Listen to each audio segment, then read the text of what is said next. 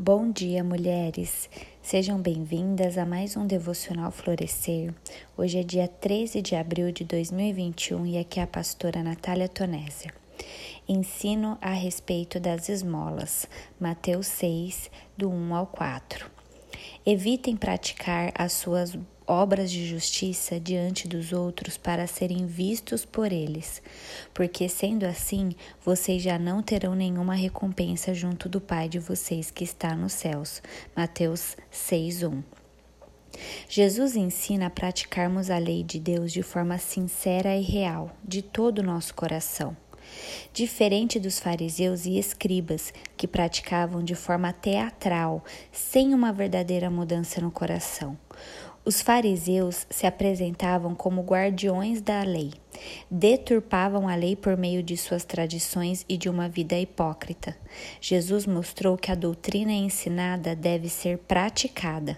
Agora, Jesus estabelece os princípios para a verdadeira espiritualidade na vida diária e nas relações com a comunidade. O cristão não deve buscar reconhecimento público de seus atos de obediência. Essa não deve ser a sua motivação, pois não haverá recompensa da parte de Deus. Quando praticamos o bem, quem deve receber a glória é Deus e não o homem, pois o humilde de coração reconhece a sua posição diante de Deus.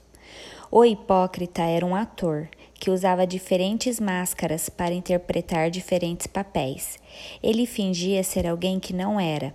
Ele esconde seu pecado atrás de boas ações, com a motivação de ser aplaudido pelos homens. Para ele é mais importante ser bem visto diante dos homens do que ser aprovado por seu pai que vem em secreto. Os que assim agem não receberão galardão da parte de Deus. Deus quer aprovar suas ações e muito mais o seu coração, pois o nosso Deus olha o coração. O judeu piedoso tinha três obrigações: dar esmolas, orar e jejuar. Porém, essas ações podiam ser corrompidas por motivações egoístas. Ajudar o necessitado é um ato de misericórdia que deve ser praticado por aqueles que recebem a salvação pela graça, que receberam um novo coração. Esse novo coração precisa estar aberto, as mãos e os bolsos precisam estar abertos para ajudar os necessitados. Jesus não diz se deres esmola, mas ao dar esmolas. Isso afirma que é esperado que o cristão ajude os necessitados. Lembre-se, a motivação certa recebe a recompensa de Deus. Que em todas as nossas ações a glória seja sempre para Deus que você possa meditar na palavra do Senhor e a palavra dele transforma os nossos corações.